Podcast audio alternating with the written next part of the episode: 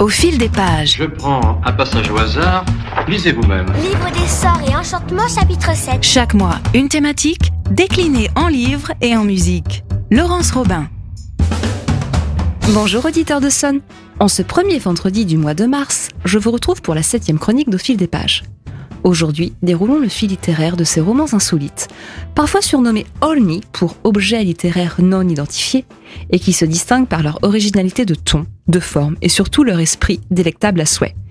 Des inclassables à dévorer, c'est parti Commençons par Les Pantoufles, roman de Luc Michel Foissier, paru en 2022 en folio poche aux éditions Gallimard. Les tourderies guettent chacun de nous au quotidien, nous sommes d'accord. Des petits oublis, des rendez-vous manqués, pour notre narrateur, il s'agit d'un double oubli. Les clés de son appartement pour commencer et ses mocassins pour continuer. Ainsi, le voilà derrière sa porte en confortable charentaise. Que faire? Le temps de trouver un serrurier. Sa journée sera trop entamée et les rendez-vous honorés manqués. Alors, au pied du mur, d'un pas bien décidé, il décide de braver le monde, pantoufles aux pieds, métro, boulot, soirée huppée. Le narrateur chemine, suscitant l'étonnement, la moquerie, mais aussi le respect. En effet, ne faut-il pas un certain courage pour oser défier le conformisme bien établi en prenant le contre-pied des normes sociales? Certains l'adoubent, tandis que d'autres campent sur leur mépris. Force est de constater que personne n'est indifférent et que ces pantoufles tissent un lien social inédit. Ainsi, entre humour et pragmatisme, les saillies du narrateur sont un régal. Ces déambulations parisiennes chaudement chaussées sont le prétexte idéal pour réfléchir aux questions de l'apparence, des dictates et de la liberté d'être soi. Ce court récit s'avale d'une traite. Nous, lecteurs, prenons vraiment notre pied. Continuons avec l'inégalable Fabrice Caro, dit Fab Caro, et son dernier roman Samouraï, publié aux éditions Gallimard toujours en 2022. Alan Quartero est dans une mauvaise passe. Son ex-compagne, Lisa, l'a quitté pour un universitaire spécialiste de ronsard, le blâmant au passage pour son manque de sérieux en littérature, son seul et unique roman n'ayant eu qu'un faible retentissement médiatique. Alors, cet été, c'est décidé. Alan va écrire un roman sérieux qui conquérera et les critiques littéraires de France et le cœur de Lisa. Cette entreprise s'annonce sous les meilleurs auspices, d'autant plus que les voisins d'Alan lui demandent de surveiller leur piscine le temps de leurs vacances. Que rêver de mieux sinon ces conditions idéales d'écriture, assis à leur terrasse? Au prix d'une rigueur digne d'un samouraï, Alan visualise déjà son chef-d'œuvre. Mais tel Perrette et son petit pot de lait, Alan s'enflamme sans doute trop soudainement lorsqu'une idée géniale de roman lui vient. Le récit de ses grands-parents, réfugiés espagnols, l'enquête autour de la mystérieuse disparition d'une habitante de la ville. Fantasmant déjà sur les éloges qu'une Claire Chazal ou qu'un journaliste de Télérama ou des Inrocks pourrait lui faire, Alan se voit en haut de l'affiche. Mais aussi faut-il se donner les moyens de l'atteindre.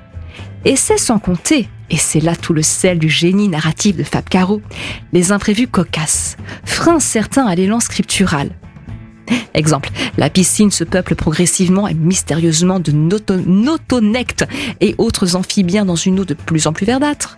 Ses amis Jeanne et Florent tentent désespérément de le caser avec des jeunes femmes atypiques. Bref, les élans créateurs de l'écrivain sont comme des feux de paille, aussi fulgurants que vite éteints. Alors, avec cette frénésie aléatoire, Alan parviendra-t-il à accoucher de son roman sérieux en passant de l'attention à l'action et au passage reconquérir Lisa? Fabrice Caro n'a pas son pareil pour que le spleen de ses personnages nous réjouisse, nous lecteurs. Un paradoxe littéraire mené de main de maître par une inventivité et une spiritualité qui font du bien, tellement de bien. Terminons avec Le bonheur est au fond du couloir à gauche, roman de Jean-Marcel R, publié en 2021 aux éditions Buchet-Chastel. Michel H, oui oui, c'est bien son nom, n'a que 25 ans et pourtant une grande disposition pour la dépression. Ainsi, tout semble prétexte au spleen et le kidam n'a rien à envier à son quasi-homonyme, écrivain à la sérotonine hésitante. Alors, lorsque Bérénice, son amour de trois semaines, le quitte, c'est le drame, et Michel touche encore plus le fond. Mais peut-il vraiment compter sur le cadeau qu'elle lui a laissé? À savoir un carton rempli de livres de développement personnel? Et puis, loin d'être dépourvu, Michel peut aussi se rallier au catalogue sans fin de ressources dont dispose Google pour trouver LA solution afin d'être heureux. Seul gage possible selon lui pour que Bérénice lui revienne. Le voilà alors plongé en quasi-apnée dans le filet mirifique des offres maraboutées et des théories toutes plus farfelues les unes que les autres. et toutes plus contradictoires les unes que les autres, pour atteindre le bonheur. Michel peut espérer atteindre le bonheur pour que Bérénice revienne. Mais c'est sans compter Monsieur Patus, son voisin si à cheval sur règlement de la copropriété, qui met à mal ses tentatives souvent avortées et déceptives dans sa quête du bonheur. À bien des égards, le bonheur est au fond du couloir à gauche se veut un apologue, car il questionne la quête désespérée de l'homme moderne, ou 2.0, pour atteindre un idéal, un idéal de vie peut-être justement hors d'atteinte. Critique non dissimulée des nombreux titres de développement personnel qui fleurissent en librairie, ainsi que des très nombreux romans feel-good au succès éclatant, le récit taille dans le vif pour mieux se moquer de ce qui relève de poncif à prétention théorique. Et il y a dans ce chouette roman du Fabrice Caro, à savoir le soliloque d'un homme en pleine crise de doute, en pleine crise existentielle, tandis que la femme aimée prend la tangente. Ces trois romans cultivent une plume critique au profit d'un propos incisif, grandement ironique et délicieusement provocateur. Le bonheur de lecture tient en final à cela, point besoin d'aller chercher bien loin. Ces insolites sont inclassables, grand bien nous fasse, car ainsi nous les conservons précieusement dans notre mémoire. Chers auditeurs, nous nous retrouvons dans un mois, le vendredi 7 avril à 17h45, pour une nouvelle chronique dont la thématique sera celle des abus sexuels dont sont victimes les jeunes filles par une autorité professorale. D'ici là, je vous laisse avec la bande-son de notre fil du jour sur les romans insolites, avec l'artiste français le plus inclassable, le plus insolite et le plus déjanté qui soit, Monsieur Philippe Catherine. Difficile de faire un choix dans sa discographie de titres barrés à des degrés différents. Alors, je vous propose tout simplement un retour aux sources avec sa première chanson, Luxor J'adore, qui a sacré à tout jamais une originalité qui n'est plus à démontrer.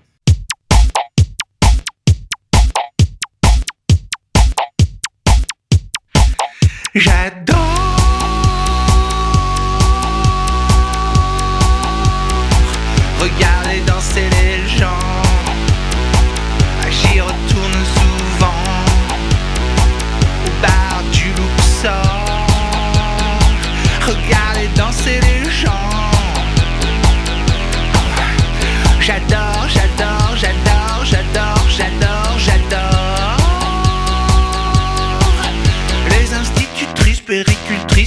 administratrices, dessinatrices, les boulangers, les camionneurs, les policiers, les agriculteurs, les ménagères, les infirmières, les conseillères d'orientation, les chirurgiens, les mécaniciens, les chômeurs. J'adore.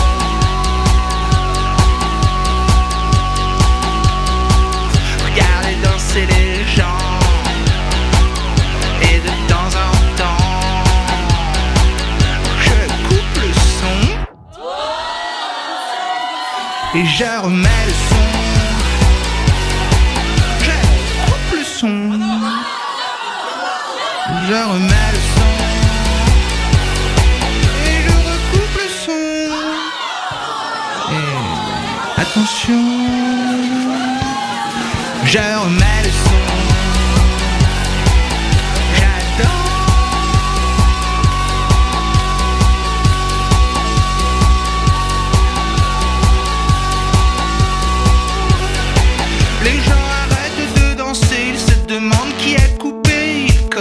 M'encercler, et là je me sens en danger, alors je leur dis prenez-moi, faites de moi n'importe quoi, pendez-moi la tête en bas comme la dernière fois, j'adore.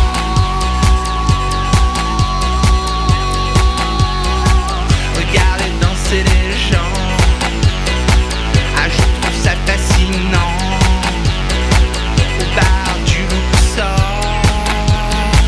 Regardez danser les gens. J'adore, j'adore, j'adore, j'adore, j'adore, j'adore. Et je coupe le son. Et je remets